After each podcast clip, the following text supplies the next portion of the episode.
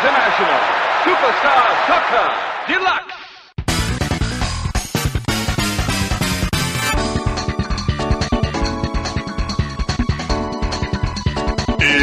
Está valendo! Está no ar o Beijando da Viúva, o seu podcast sobre histórias do futebol. Eu sou o João e hoje sim, hoje esse podcast vai sair. Eu sou o Arthur e eu nunca joguei International Superstar Soccer. Aqui é o Newton e eu sempre fazia a manha de transformar o juiz em cachorro. Eu sou Vitor Albano e Alejo é moda, Galfano é foda. E no programa de hoje nós vamos aí finalmente, terceira vez, agora vai, agora essa gravação vai sair. Nós vamos falar sobre a história do International Superstar Soccer, um dos maiores clássicos do videogame. Então fique com a gente. Bom,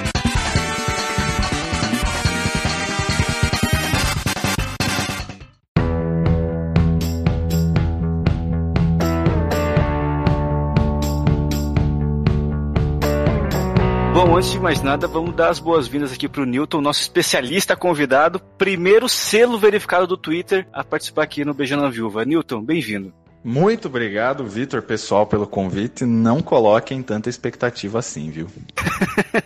É, outra coisa importante dizer é que essa abertura que o João fez é porque esse se tornou quase o nosso programa amaldiçoado, porque nós tentamos gravar ele duas vezes, não deu certo, e agora, finalmente, se nada der errado até o fim dessa gravação, a gente vai conseguir botar ele no ar, né? É, teve lesão física, teve desatenção, tudo que podia ter acontecido para esse programa não ir para o ar, aconteceu, né? Então talvez estejamos aí até lutando contra as forças do destino, que vai que esse programa ia ao ar é um efeito borboleta que ocasiona uma guerra mundial, de repente, não sei. Mas o importante é que estamos lutando contra isso e finalmente tá indo ao ar. Exatamente, Greg Victor. Toda uma luta contra o destino, o universo quer nos impedir de lançar esse programa, talvez, mas vamos, vamos em frente porque o jogo não pode parar. Exatamente. É, e agora, entrando um pouco na nossa pauta, acho que quem acompanha a gente deve estar um pouco é, sentindo que é um programa um pouco diferente, né? Porque a gente não tá focado hoje numa história sobre futebol em si, e sim sobre um jogo, um jogo de videogame. Acho que aqui todo mundo jogou menos o Arthur, né? Como você falou na abertura, não é isso, Arthur? Isso, Vitor. Nunca joguei International Superstar Soccer e as referências que eu tenho é mais pelo pessoal falando assim, sabe, na, na internet e tudo mais. É, isso era tal que eu ia te perguntar, porque é, a gente que jogou, a gente tem essa memória afetiva e foi uma diversão pra gente, né? Mas acho que muita gente que não jogou acaba conhecendo o jogo também, porque acho que na minha visão, e aí não sei se vocês concordam, ele foi meio que o divisor de águas daquele momento pré-popularização em massa dos videogames, onde você tinha ali um Atari, um Commodore, que eram sistemas assim já voltados para jogos, né? Mas não era todo mundo que tinha para essa nova fase do, do, do videogame como um console familiar mesmo, né? Onde todo mundo jogava e tal. Acho que o International Superstar Soccer ele acaba sendo esse ponto de virada do daqueles joguinhos mais simples para esses jogos um pouco mais desenvolvidos e que hoje né, a gente tem aí o FIFA e o PES que são o supra-sumo disso. É, eu, eu, eu acho que é bem isso mesmo. Ele foi um jogo que chegou com muita força aqui no Brasil, que a galera comprou muito a ideia e a época que ele chegou assim, né, de metade pro final da década de 90, a gente ou não tinha internet ou a internet estava engatinhando. Então o negócio era muito no boca a boca, você jogava com a galera, recomendava, ia comprava o cartucho ou alugava a fita na locadora.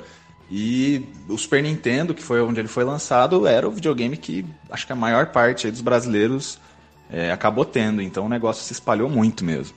Vitor, eu só vou fazer uma correção na sua fala. Você disse que o PES e o FIFA são o supra-sumo disso, eu diria que só o FIFA é o supra-sumo. Não, sim, é claro que hoje é bem mais popular, né? Mas eu digo nessa dessa evolução dos do jogos de esporte, e falando especificamente hoje do futebol, passaram daquela questão arcade para ser mais uma simulação, assim, né? E acho que o International Superstar Soccer é meio que o ponto de virada nesse sentido. Mas, o Arthur, fala então, tipo, você que imagino esteja representando boa parte dos ouvintes que também nunca jogaram e só ouviram falar assim, ou até que nunca ouviram falar do, do International Superstar Soccer, né? O que, que você sabe, assim, como pessoa que nunca jogou, mas ouviu falar porque muita gente jogou e muita gente fala desse jogo até hoje? Inicialmente, o que, que eu sei de International Superstar Soccer é que era um jogo extremamente difícil de se jogar e que Alejo era Deus. Era isso aí. Explica quem era o Alejo aí. O Alejo era um jogador da seleção brasileira que us- usava a camisa número 7 e, por incrível que pareça, muita gente não sabia, mas ele era inspirado no Bebeto. Pra mim, né, na minha cabeça, sempre fez sentido ser o Bebeto, até antes da própria Konami revelar, porque afinal ele usava a camiseta número 7 e dava voleio, que era a especialidade do Bebeto, né? Mas eu acho que, Arthur, só é importante contextualizar essa questão do Alejo seu Bebeto, eu acho que muita gente não deve estar entendendo. Ah, mas é o seguinte, a Konami, que é a produtora do jogo, lá do Japão, ela não tinha os direitos do, do nome dos jogadores, né? Então ela precisava trocar os nomes para não, não ser processada, enfim, poder lançar o jogo. E aí acabou se criando uma cultura, né? Porque como eram jogadores que não existiam no mundo real, a gente acabou criando historinhas para cada, pra cada jogador na nossa cabeça, né? E no caso o Alejo, que ninguém sabia de, de fato quem que ele estava representando, virou essa entidade, né? Porque ele tinha uns atributos muito bons, enfim. E aí acabou virando esse mito aí que até hoje a gente fala bastante dele. É, Eu vou te falar que eu fiquei um pouquinho desapontado quando eu fiquei sabendo que era o Bebeto. Não era o meu favorito aí pra, pra, pra fazer parte aí, pra ser esse, esse protagonista, esse deus que ele, que ele virou. Ah, então, ó, deixa eu falar uma coisa sobre isso. Pra mim não é. Mesmo, me- mesmo a Konami tendo falado que, que é o Bebeto, mas eu até entendo o que o Arthur falou, porque dá voleio e tal, mas tipo, o Alejo era muito acima da média no jogo, assim. Todos os atributos dele eram muito bons, né? E, e, é- e não sei se, se a gente fosse comparar com a seleção brasileira ali da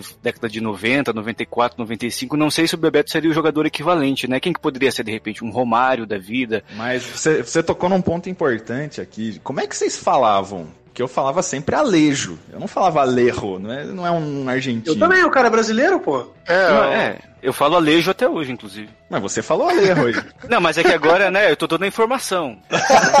Isso é uma coisa engraçada, né? Porque essa escalação do Brasil, eu acho que só metade dela são nomes mesmo, né? Ou nem isso. E os nomes que eles escolhem também não faz o menor sentido, né? Acho que menos da metade da escalação do Brasil não é um nome que, sei lá, que seu- seus pais vão batizar uma criança. Né?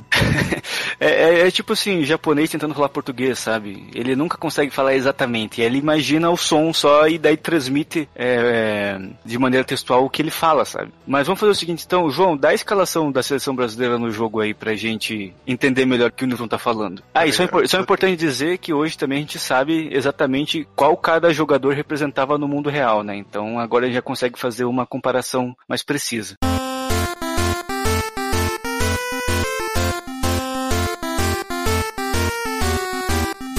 Então, craque Vitor, já no, no gol temos ele, o famoso Da Silva, que, que representava o Zete, e o Souza, que era o Tafarel, que é curioso até porque você imaginaria que o Tafarel seria o, o principal, né? Não, não o Zete, mas, mas enfim. Mas é, E- sabe o que eu acho que é? Porque eu acho que eles não- não faziam uma análise nesse nível assim, sabe? De, ah, o Tafarel é titular, então tem que ser ele. Acho que eles devem ter pego a escalação de algum amistoso, algum jogo que teve, e que por acaso o Tafarel foi o reserva nesse amistoso, nesse jogo, e aí ele ficou de reserva pra sempre, sabe? E eu só queria falar uma coisa também, é, o Zete era o da Silva, né? Porra, puta nome de miliciano, né? Ninguém tem esse nome de verdade, assim. Da Silva, sabe? Sargento da Silva. É. E aí na zaga a gente tem o Paco, que era o Ricardo Rocha, o Marenges, ou Marengues, que era o Márcio Santos, e o Vincento, que era o Ricardo Gomes. E Cara, aí- Vincento, Vincento é o, é o cúmulo, né? De como o japonês acha que o brasileiro chama. Porque não faz sentido esse nome. Era pra ser o quê? Vicente, de certo, né? Mas o cara. Vicente é um nome em espanhol, um nome latino, fácil de acertar, né? Eles chutaram bem longe aí. É. E aí nas laterais a gente tinha o Ferreira, que era o Leonardo, o Cícero, que era o Jorginho, e o, o melhor de todos, que os japoneses, ó, os japoneses acertaram na lata que o Negros, que era nada menos que o Branco. Cara, isso não pode ser coincidência. Isso não pode ser coincidência. Você acha que tinha um brasileiro infiltrado lá na equipe da Konami? Não, não é, não é que eu acho, eu tenho certeza. Igual o brasileiro da LucasArts, né? Da Lucasfilm, né? Da Lucasfilm, é. Exatamente. Exato. Não, é porque o Star Wars, ele sempre tem nomes maravilhosos, né? Como é, Capitão Panaca, Cara, É. Capitão Panaca é muito bom. é, Conde Doku e pra mim o mais surreal que é o Sifo Dias. o mestre Jedi se fudias, cara. Aí você Impressionante. bota, você bota um Y ali pra dar uma disfarçada. né? É.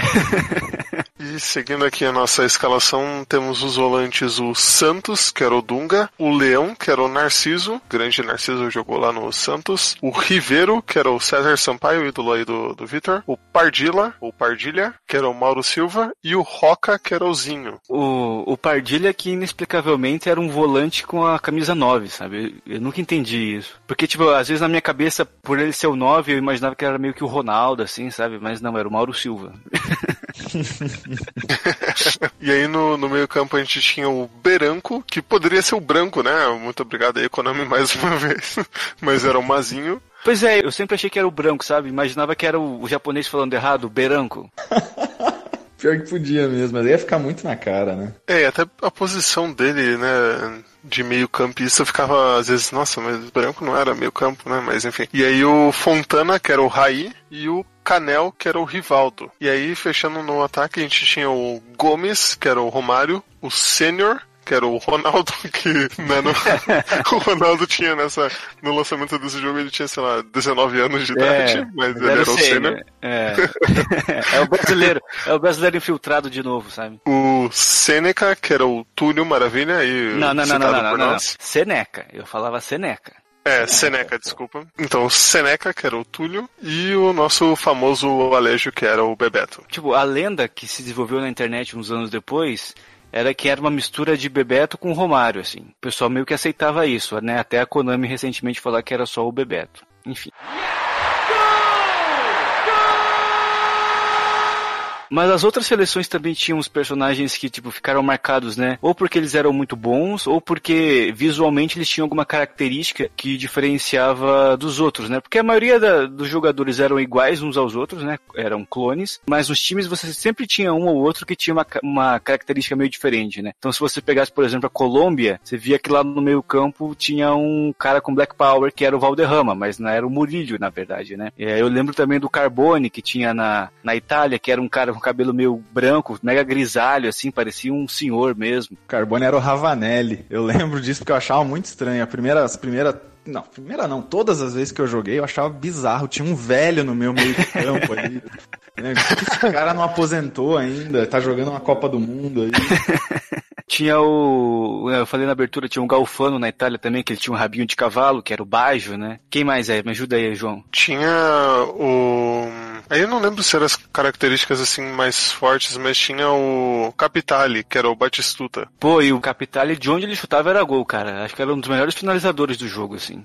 É verdade, era sacanagem mesmo. Eu gostava muito da seleção do Japão, porque sempre tinha uns caras meio com os visuais mais diferentes assim. E aí não sei se, né, porque foi criado no Japão o jogo, mas tinha um que era, ai, não vou lembrar o nome dele agora, mas ele usava um mullets assim, sabe? Ele era completamente calvo e tinha um mullet, um cabelo comprido, era maneiríssimo. Aí tinha o Tabei também, que ele era o único jogador que tinha barba, ele ficava na reserva do Japão, eu sempre botava ele como titular porque eu gostava do visual dele. E depois eu fui descobrir que era o Rui Ramos, um brasileiro que jogava no Japão na época e acabou sendo imortalizado eh, no jogo, né? Pois é, eu jogava bastante com a seleção da Holanda. Eu gostava do uniforme, a Holanda na- nos anos 90 tinha aqueles timaços e tinha lá, eu acho que era o Rudy Gullit, que tinha aquele cabelaço bem, bem estileira também, eu gostava de usar ele. Eu jogava mais com, com o Brasil mesmo.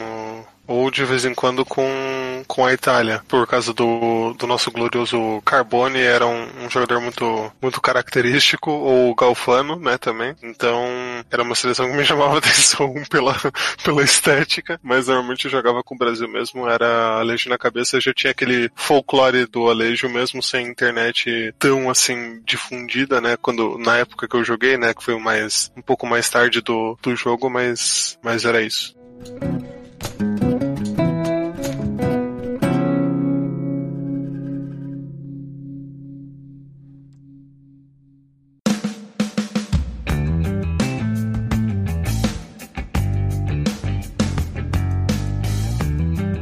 Mas eu queria voltar um pouquinho para falar do, do cenário dos jogos de futebol que a gente só deu uma pincelada no começo do programa para explicar de fato a revolução que foi uh, o surgimento do International Superstar Soccer, né? Porque até então, e até pela capacidade dos consoles, que era bem limitada ainda, a gente tinha jogos de futebol que não eram de fato jogos de futebol. Eles só tentavam emular a, aquela questão do passe, de você chutar, sabe, do objetivo macro do jogo, mas não era muito bem um jogo de futebol assim, né? Acho que dá para começar pelo Atari, Newton. Atari 2600 com o Soccer e depois com Pelé Soccer, né? Que era uma visão de cima que você controlava três jogadores entre aspas assim, que na verdade eram bolinhas no campo, e aí você tinha que levar uma quarta bolinha, que no caso é a bola, até o gol adversário, assim. Acho que nem tinha goleiro esses primeiros jogos, né? Era muito rústico mesmo. Cara, eu não sei, eu não cheguei a jogar na época, mas eu acho que não. Eles todos, eles tinham uma estética muito parecida, né? O Atari, ele, ele era bem limitado, assim, você podia fazer muito pouca coisa com ele.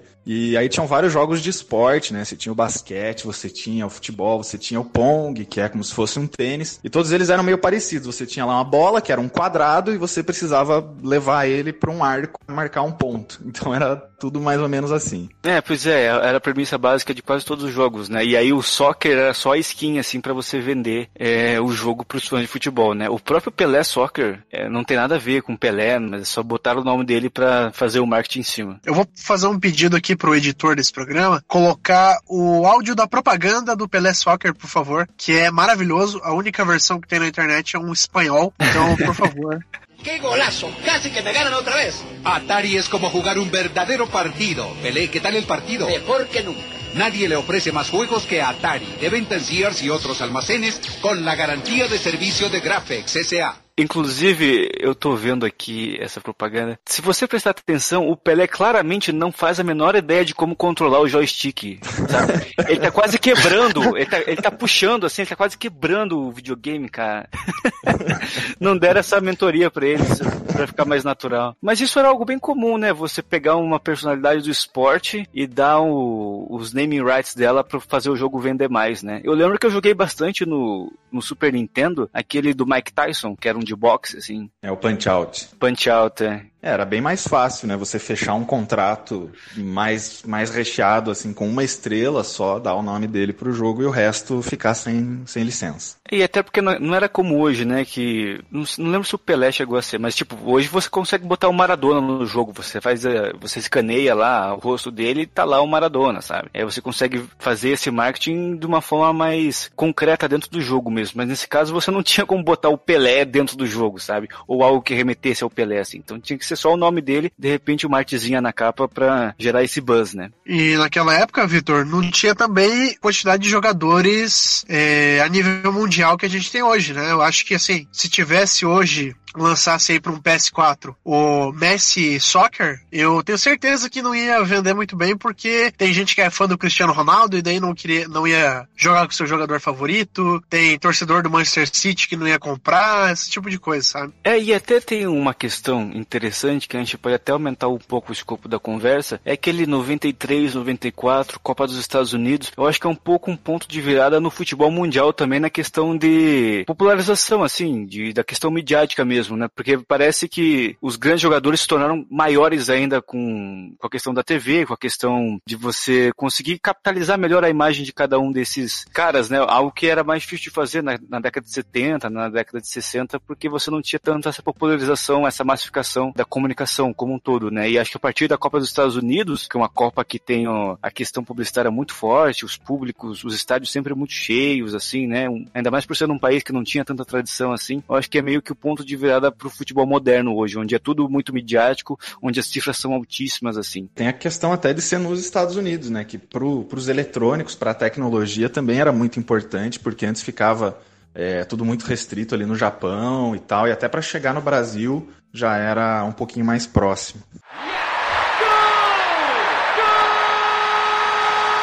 Mas seguindo aqui, esses jogos que a gente falou até agora são do começo da década de 80, né? E aí, mais pro final da década ali, começo dos anos 90, você tem a primeira evolução dos jogos de futebol que são vamos exemplificar aqui no Kickoff, que é do Amiga, e o Gol do Nintendinho, que aí você tinha muitas aspas no que eu vou falar agora, mas você tinha uma representação um pouco mais realista de um, de um jogo de futebol em si, né? Você tinha ali os bonequinhos com, principalmente no Kickoff, né? Você conseguia ver as cores dos uniformes, né? Você via a cor do calção, a cor da camisa, né? É, era, foi o primeiro ponto de evolução, assim. Ah, Mas ainda muito longe do que era um jogo de, de futebol de verdade, né? Bem longe mesmo. Assim, eu vi algumas imagens, tanto né, desses primeiros aí, que você falou que teve uma evolução, mas assim, a evolução foi discreta ainda, né, pro, pro que a gente vai ainda falar do International Superstar Soccer. Então, era uma coisa bem básica, assim, mais pra você dizer que tinha um jogo ali que você poderia ter a sua diversão de jogar um jogo de futebol, assim, mas é, é claro que a gente vê com a cabeça de hoje, né, mas na época, às vezes, você,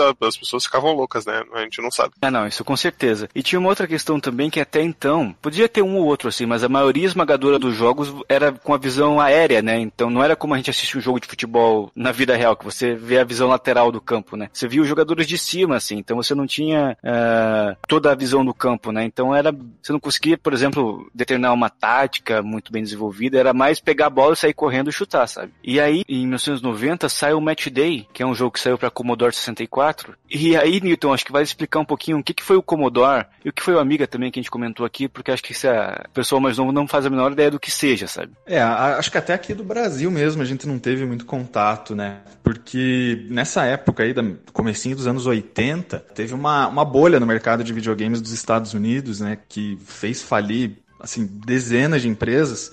Porque o mercado de videogames lá estava tão aquecido que todas as empresas, sei lá, você fazia máquina de lavar, teu próximo produto ia ser um console, ia ser um videogame, porque aquela, aquele mercado estava muito forte.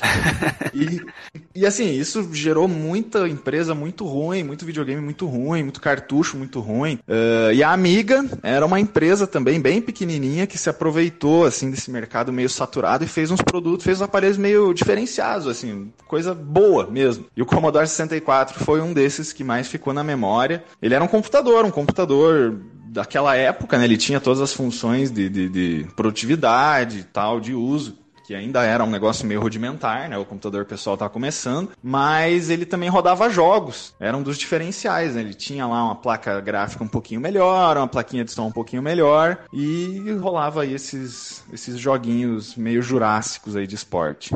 Mas acho que agora é importante a gente começar a falar do papel da Konami no desenvolvimento desses jogos, né? Porque afinal foi ela que desenvolveu o International Superstar Soccer é, mais tarde. O, o- o primeiro posicionamento da Konami no mundo dos esportes, nos videogames assim, foi com Hyper Sports, que aqui no ocidente saiu com o nome de Track and Field, e eu tenho certeza que todo mundo que teve um Polystation da vida, ou algum clone de Nintendinho, sempre foi muito popular aqui no Brasil, chegou a jogar esse jogo já, que era aquele jogo das Olimpíadas, que você controlava um, um atleta, assim, em algumas competições como arremesso de dardo, é, corrida com barreiras, mais algumas outras que eu não me lembro de cabeça agora. E era muito característico porque ele tinha uma camisetinha rosa e um bigodinho, assim, sabe? Então acho que todo mundo que jogou lembra bem dessa figurinha. Eu cheguei a jogar no nosso famoso Polystation. Clássico, clássico do Polystation, se a gente pode chamar assim. Polystation que estragou o Natal de muita criança aí, viu?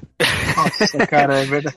Com certeza. Isso- Isso se não estraga até hoje, porque eu já vi versão do Polystation com a skin do PlayStation 4, assim, os caras não param, não. Ah, Então esse foi o primeiro momento da Konami se posicionando nos jogos esportivos, e aí, dois anos depois, ela lançou meio que uma sequência barra spin-off desse Hyper Sports, que foi o Hyper Soccer, que aí sim o jogo de futebol em si, né? Ele não ficou muito conhecido aqui nas Américas, principalmente, porque ele saiu só no Japão e na Europa, né? Acho que a Konami imaginava que o futebol, eh, considerando o mercado americano, né? Que o futebol não era algo muito, muito popular por aqui e acabou optando por essa decisão comercial de não lançar por aqui, né? Mas o que acontece? Em 94, então quer dizer, dois anos depois que saiu o Hyper Soccer, a EA Games lançou, a EA Games é uma produtora americana, né? Lançou o nosso FIFA International Soccer, conhecido também como FIFA 94, né? Que acho que imagino que alguns de nós tenhamos jogado também. Que aí virou um fenômeno tanto de crítica como de venda. Ele vendeu muito ni- naquele ano, acho que inclusive inclusive foi o, o, jogo mais vendido de 94. E aí ele mostrou pra Konami que sim, que tanto nos Estados Unidos como na América em si, você tinha muito mercado para esses jogos de futebol, né? E o, e o FIFA acabou abrindo essa porta pra Konami pensar em, em, em, lançar mais tarde o International Superstar Soccer aqui, né? Vocês chegaram a jogar o FIFA 94 ou 95, 96? Eram todos muito parecidos nessa época? Não, meu primeiro contato com o FIFA foi só com o 98 alguns anos depois. E mas do FIFA 94 é legal de falar que a gente falou do Alejo. E esse FIFA ele tinha também, é, ele não tinha também as licenças. E um dos nomes de um dos jogadores brasileiros ficou famoso também, que é o Janco Tiano, que não é, que é tão bizarro quanto os do, os, do, os do International Superstar, só que ele não é baseado em nenhum jogador.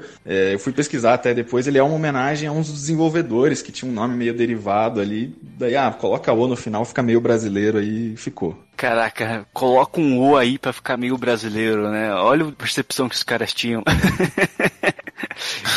eu não joguei também no FIFA 94, eu também acho que foi jogar o 98 ou 99, que eu lembro que tinha o grande Carlos Eugênio Simon como juiz, mas. mas eu... Sério? Sério isso? Sério? Se eu não tô enganado, sim, porque eu, eu, tipo, eu tenho muito gravado assim na minha mente o, o Simon da falava, não, esse cara tá aqui também. e é curioso também de saber essa história, né, do, do FIFA 94, que, que a EA no começo não tava querendo acreditar muito em fazer, não estava muito afim, e os desenvolvedores lá do jogo acabaram indo na raça, assim, falando, não, a gente vai fazer isso, vamos, vamos fazer, vai dar certo. E, e João, e virou um sucesso, né? É, e acho que muito movido pela expectativa da Copa do Mundo dos Estados Unidos, né? Como a gente já falou aqui. Porque foi no finalzinho de 93 que saiu o FIFA, né? Então, tava em, na iminência da Copa do Mundo. Então, acho que até quem gostava de futebol nos Estados Unidos estava com isso no radar, sabe? Isso, acho que foi um, o timing perfeito e eles, de certa forma, viram, ó, se, se for pra, pra ser um jogo de sucesso, essa é a hora, né? E os Estados Unidos ainda vão ser grandes no futebol, hein? É. É, no nosso, Segura eles. É, o, nosso segundo, o nosso segundo programa aqui, aqui no Mexendo Viva foi sobre a Copa de 50 e lá a gente já falava que, desde a década de 50, falava que os Estados Unidos em 20 anos ia ganhar a Copa do Mundo. A gente tá esperando ainda. Nossa, engasguei com a minha própria saliva. Meu Deus, maldição aí. Nossa, peraí. Meu Deus do céu. Eu sabia que a gente não devia gravar. não, velho, tudo bem já.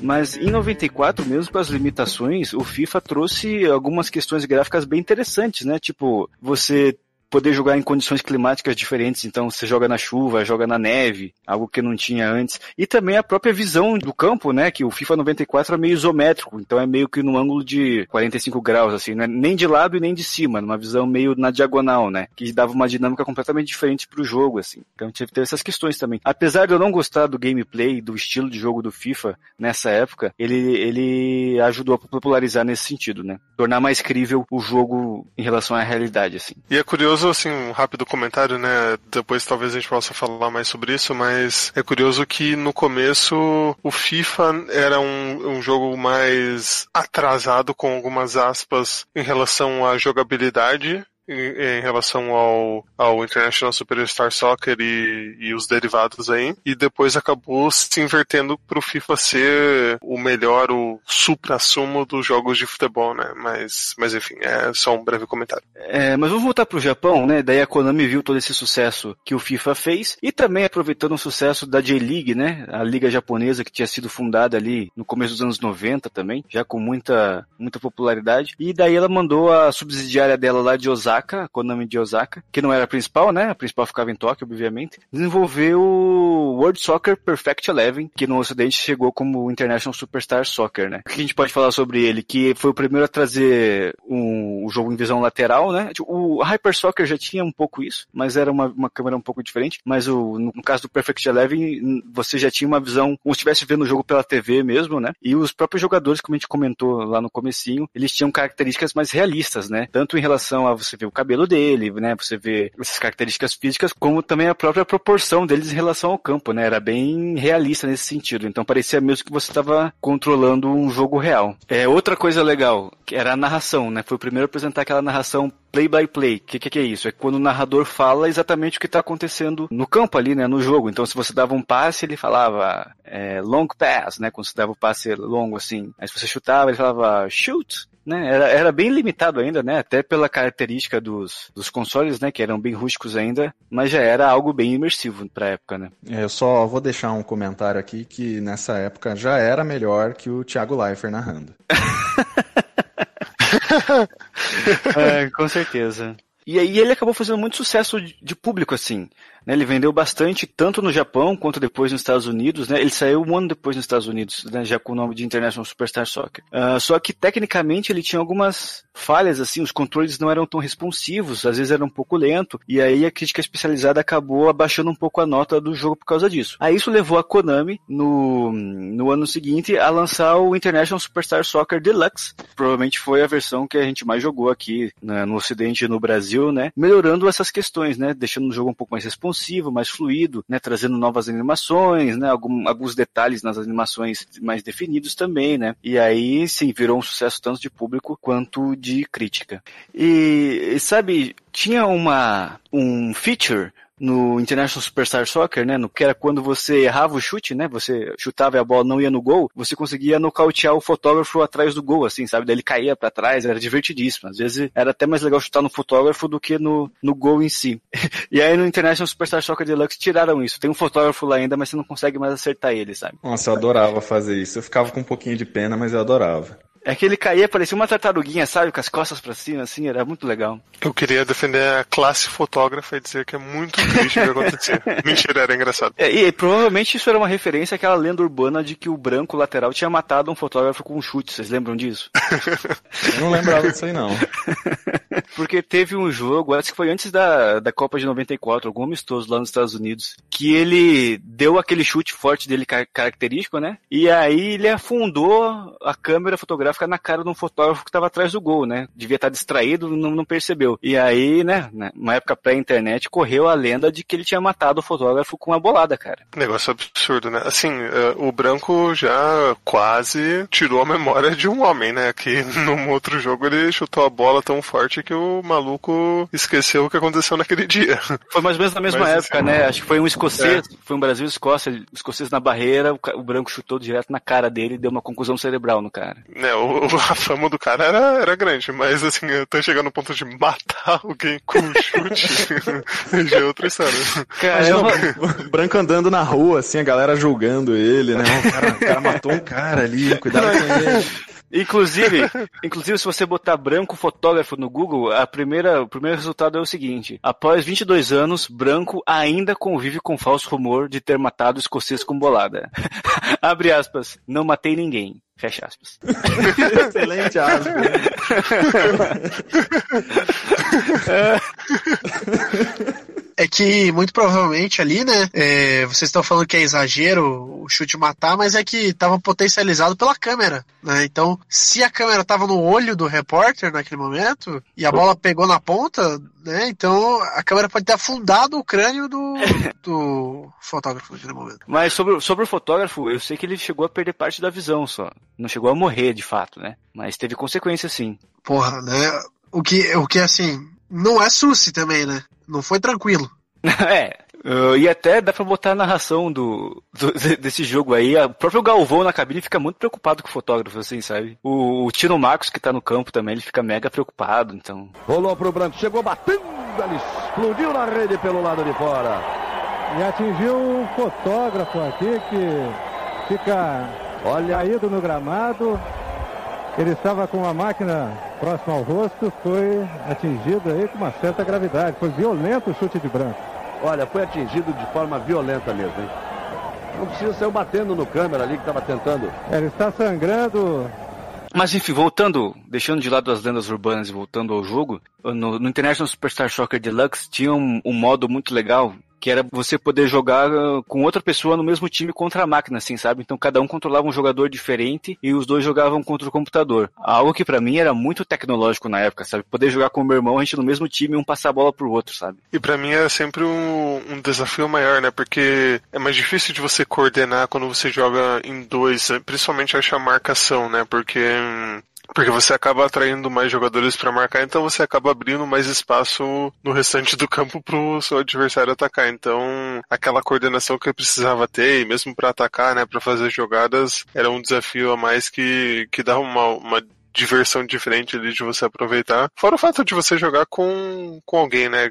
Tipo, com seu amigo, com seu irmão, com, com qualquer pessoa que, que é uma coisa diferente ali, né? E, assim, a, a gente falou de todas as inovações, condições climáticas, bandeirinha nas laterais do campo, visão lateral do, do jogo que já que foi aperfeiçoada e tantas outras coisas aí que a gente disse, mas a gente esqueceu de falar da inovação maior que era nosso glorioso árbitro ser transformado em cachorro, pessoal. Ah, era um, era um código, né, que você fazia, e aí o, o árbitro literalmente virava um cachorro dentro de campo. Era um código, ele é o código que a Konami colocava em quase todos os jogos dela. É um negócio que virou meio que um clássico, assim, dessa época. Uh, e era, acho que era cima abaixo, cima abaixo, esquerda direita, esquerda direita, BA. E isso servia para quase todos os jogos da Konami. Ele fazia em, em, cada jogo ele fazia uma coisa diferente. A gente dava tipo vida infinita em um, outro e no International Superstar Soccer acho que não tinha muito o que fazer, né? O que, que ele vai fazer? Vai te dar gol ali, daí ah, transforma o juiz em cachorro aí, né?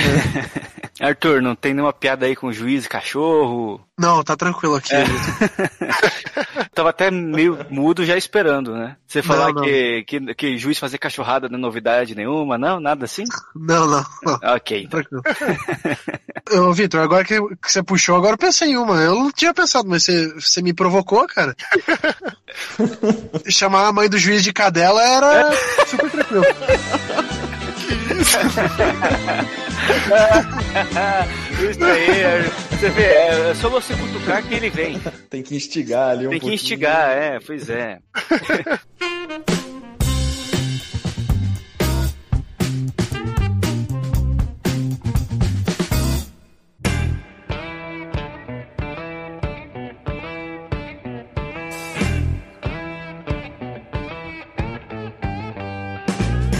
Mas olha, a gente falou aí que a maioria, a maioria de nós aqui no Brasil jogou o International Superstar Soccer Deluxe, né? Que era a segunda versão. Mas na verdade, eu acho que a versão que a galera mais jogou mesmo eram aquelas hacks modificadas, né? E a principal delas provavelmente o Campeonato Brasileiro 96. Futebol Brasileiro 96! Que aí trocava uh, as seleções nacionais pelos times aqui do Brasil, né? Então, em vez de jogar com Inglaterra, Brasil, Argentina, se jogava com Palmeiras, Flamengo, Vasco, Cruzeiro e, enfim, todos os principais times daquela época, né? Inclusive até alguns menores como Bragantino, União São João. Paraná Clube, não? Ah, é.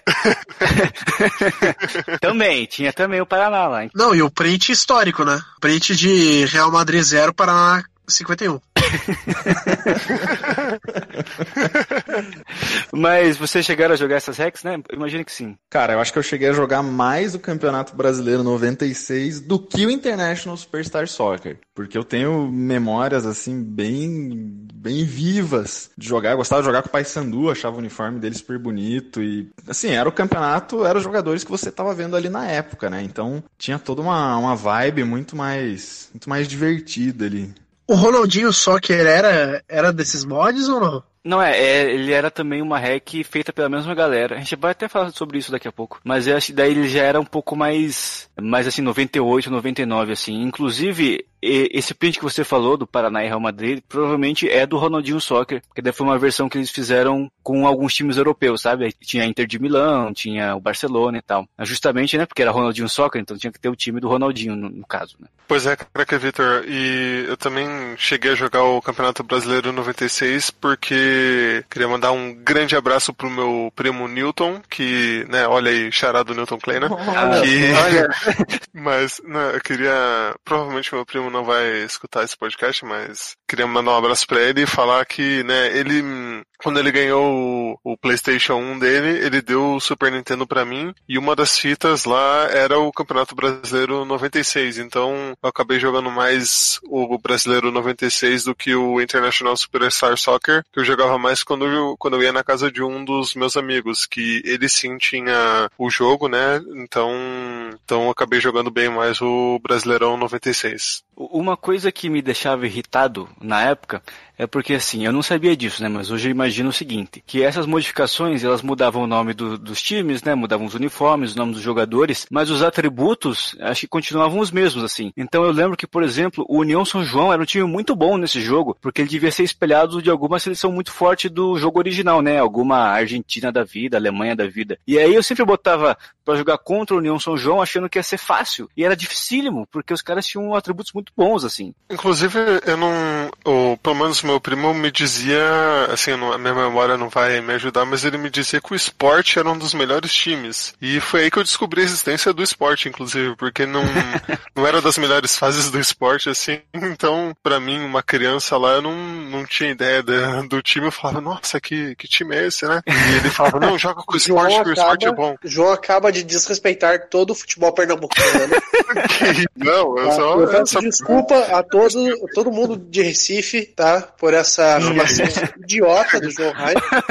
Tô louco. Desculpa aí. Eu meio que entendo o que o João tá falando, porque nessa época ali, final dos anos 90, começo dos anos 2000, o esporte ficou um tempo bom sem disputar a primeira divisão. Ou, assim, disputou uma vez no espaço de oito anos, sei lá, alguma coisa assim. E eu lembro que eu tinha mais ou menos essa percepção, assim, do esporte. Pra mim era um time meio mítico, que no passado arrebentava, era muito bom, mas que desapareceu, assim, sabe? Eu só ouvia falar dele nas revistas antigas, assim, tava lá, esporte. E aí um tempo depois voltou ao normal e tal, né? Mas pra gente que era muito pequeno, a gente, tinha- gente tinha essa impressão mesmo, né? Pô, que time é esse que falam tanto, né? E nunca vejo jogando. E era isso.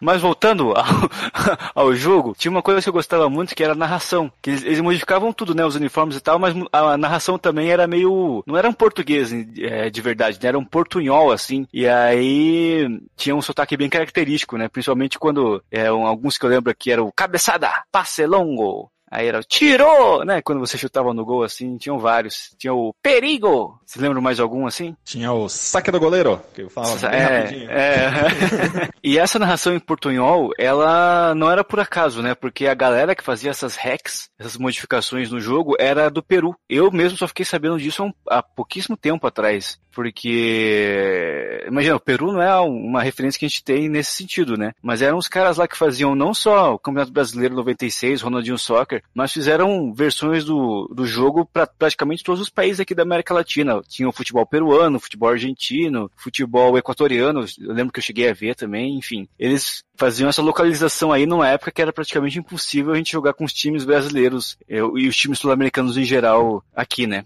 Cara, essa história é incrível, assim, de tão, de tão aleatória, porque era um grupo do Peru, uma época que o Peru não tinha internet ainda no país, então eles estavam meio isolados, assim, era uma galera que gostava de jogar, que manjava um pouco de programação ali, que se juntou, que desenvolveu as próprias ferramentas de edição, porque eles não conheciam as, as que estavam por aí, e fizeram essas modificações meio na raça, né, e, era, e não, não deviam ter, sei lá, feito uma fortuna com isso. E eu lembro que nessa reportagem tem uma história muito legal que a equipe, assim, o, os recursos eram tão escassos que o cara que fez a narração, que fez a gravação, ele é o mesmo que ia de loja em loja vender o jogo. Porque não, não tinha gente, cara. Tinha que fazer dupla função mesmo. E como é que chegava no Brasil esse tipo de coisa? Cara. Contrabando.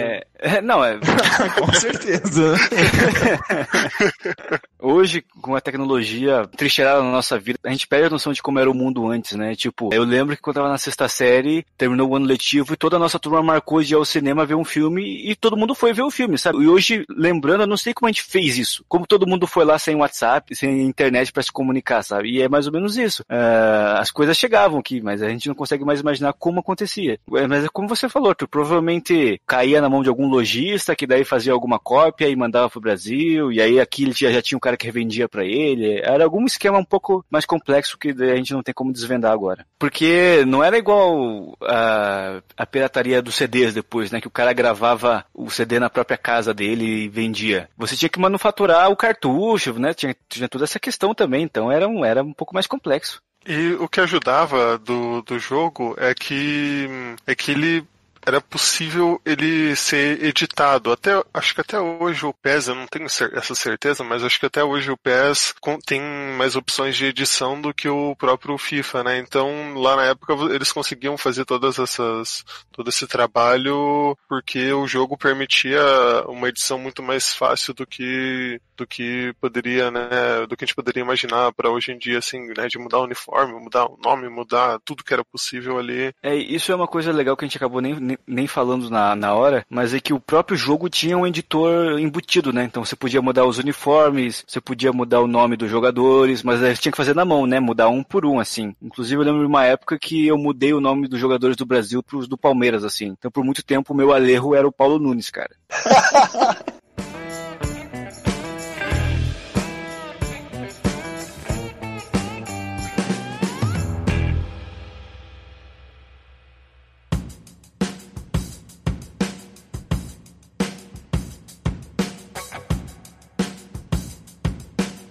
Bom, e outro modo de jogo que tinha tanto no International Superstar Soccer quanto no, no Campeonato Brasileiro e Ronaldinho Soccer da vida eram os cenários, né? Que era basicamente, ele te colocava dentro de uma partida que já estava rolando e você tinha que mudar o resultado dela, né? Geralmente você estava perdendo, aí faltavam dois minutos para acabar o jogo, você tinha que virar o jogo nesses dois minutos, né? Ou então estava empatado, você tinha que ganhar o jogo. Sempre com um nível de desafio bem, bem interessante, assim. Então, se, se o jogo já era difícil, o cenário era mais difícil ainda. Até pela situação do jogo, né? Porque você tinha que reverter ali a situação que o jogo te colocava, então você tinha que se virar ali para resolver, às vezes num lance ali, no tipo no primeiro lance quando você começou a jogar, você já tem que acertar e fazer o lance perfeito para você conseguir vencer a partida. Então era muito difícil, assim, era bem desafiador. Eu, eu queria que tivesse que tivesse esse modo de volta assim no videogame, porque com a realidade de hoje do jogo seria diferente, né? Seria, digamos, mais jogável na minha, na minha visão, né? Porque a do International Superstar Soccer era um negócio complicadíssimo. Então eu, eu achava,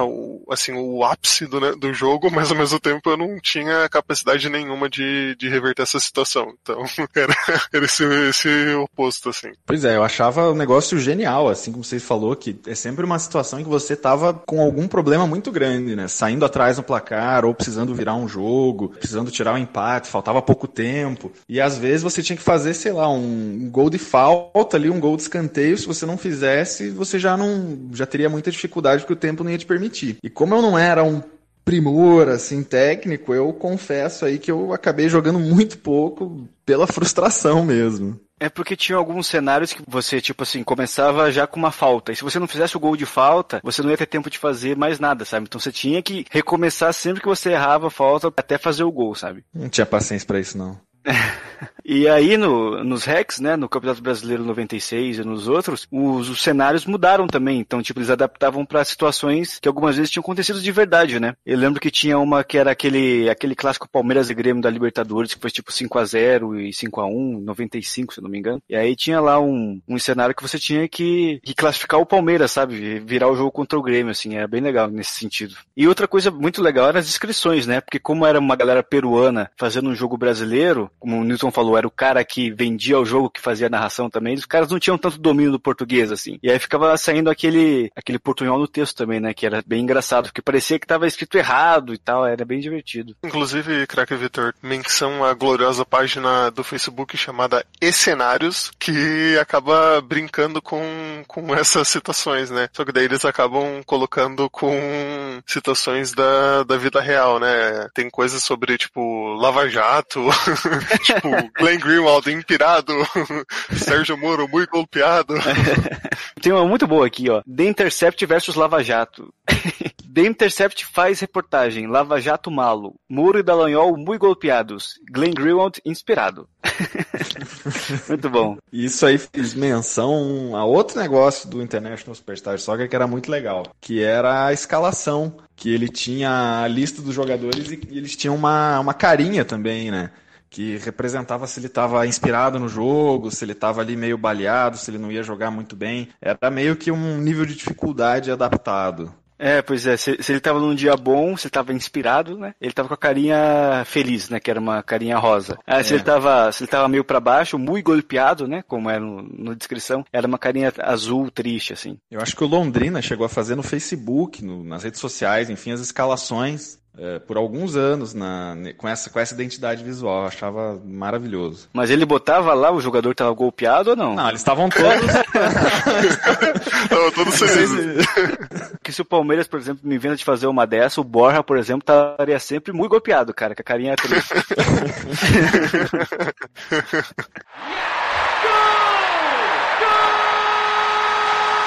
Mas vocês chegaram a jogar ele assim recente, o International Superstar Soccer mesmo, porque tem muito jogo que, principalmente de esporte, né, ele acaba envelhecendo meio mal por causa da tecnologia, dos gráficos, enfim. Faz um bom tempo que eu não jogo, então eu não sei, acho que se eu for jogar eu vou acabar me decepcionando um pouquinho.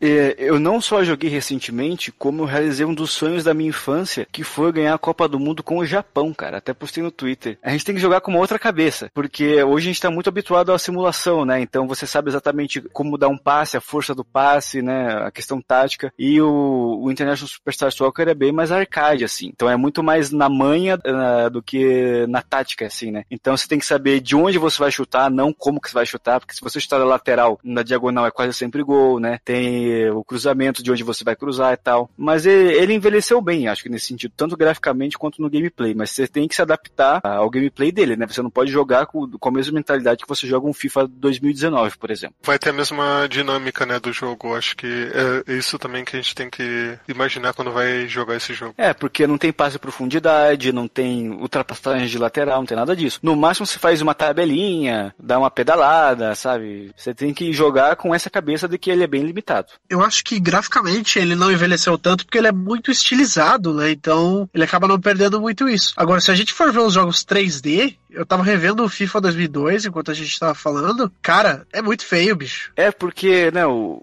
o 2D ele vai até certo ponto, e o 3D a gente viu a evolução dele, né? Então se você comparar o FIFA 2002 que você jogou muito aí, Arthur, com o FIFA 2019, você a, diferença é muito notável, né? E o 2D não tem esse problema, porque é um, é um gráfico desenhado praticamente. É até charmoso hoje em dia a gente vê, né? E aí, craque Victor, é, ali, acho que começo do- dos anos 2000, não tenho a precisão aí do ano, a gente, pra- só pra gente né, dar um panorama que nos anos 2000, ali, o, depois dessa era International Superstar Soccer, a Konami seguiu, digamos, produzindo né, o, o jogo de futebol, mas acabou mudando pra Win Eleven, obviamente o nome é diferente lá no Japão, que eu não tenho ideia de qual seja, mas... É, eu, eu acho que Eleven. é, eu acho que Win, era Winning Eleven no Japão e aqui no, no Ocidente saiu como Pro Evolution Soccer, né? Mas como a gente Ou pegava, um- como a gente pegava já a versão japonesa modificada, às vezes a gente chamava de Winning Eleven mesmo. É, eu- e eu, se eu não tô enganado, mesmo, é, assim, ou começou igual, aí depois mudou pra Pro Evolution Soccer no ocidente,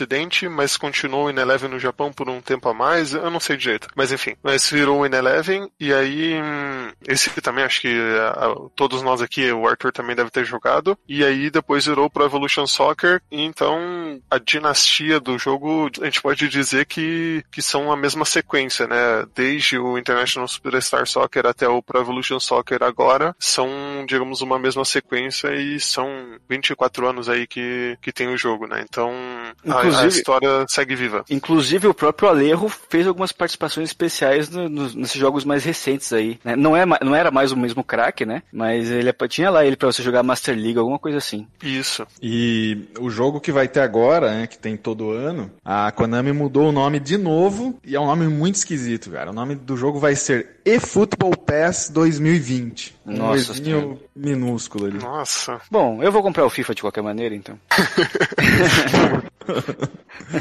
Bom, então é isso. Hoje falamos aqui sobre o International Superstar Soccer. A gente ainda vai fazer vários programas falando aí sobre Bomba Pet, eh, os mods diferentes que a gente jogava quando era pequeno, eh, Libero Grande, que eu lembrei agora que é um jogo tosquíssimo, tosquíssimo, que eu achava que era da Libertadores e bem no fim era só de seleção. Então a gente ainda vai falar muito sobre videogame, jogos de futebol aqui. Queria agradecer muito a participação do Newton Klein aqui. Valeu, Newton. Gente, muito obrigado pelo convite, foi um prazer. Sou ouvinte fiel aí do programa e espero ter contribuído à altura. Ô, Newton, e quem quiser te encontrar nas redes sociais, como é que faz? Tudo Newton Kleina. Eu tô mais no Twitter ali, mas me encontra por lá. Me encontra no YouTube também, que no canal do Tecmundo toda semana tem programa História da Tecnologia. Que isso, hein? Hoje trouxemos alto gabarito aqui pro podcast. Mas é isso, pessoal. Valeu por terem ouvido e hoje tem especial, Vitor. Tem especial hoje, né? A gente falou disso semana passada, né? Mas hoje tá saindo o programa sobre os 18 anos de Harry Potter e a Pedra Filosofal, né? Então a gente reuniu uma galera bem bacana para conversar sobre nossas lembranças dessa época aí. Um filme que marcou, marcou nossa geração, né, Arthur? Exatamente, Vitor.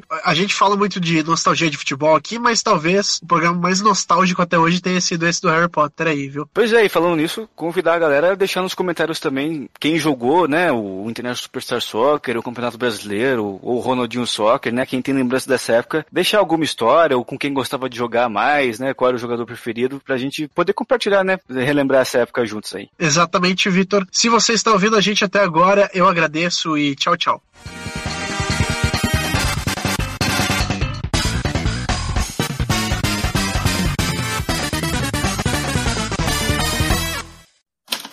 Este podcast foi editado por Icarus Produtora, soluções em audiovisual.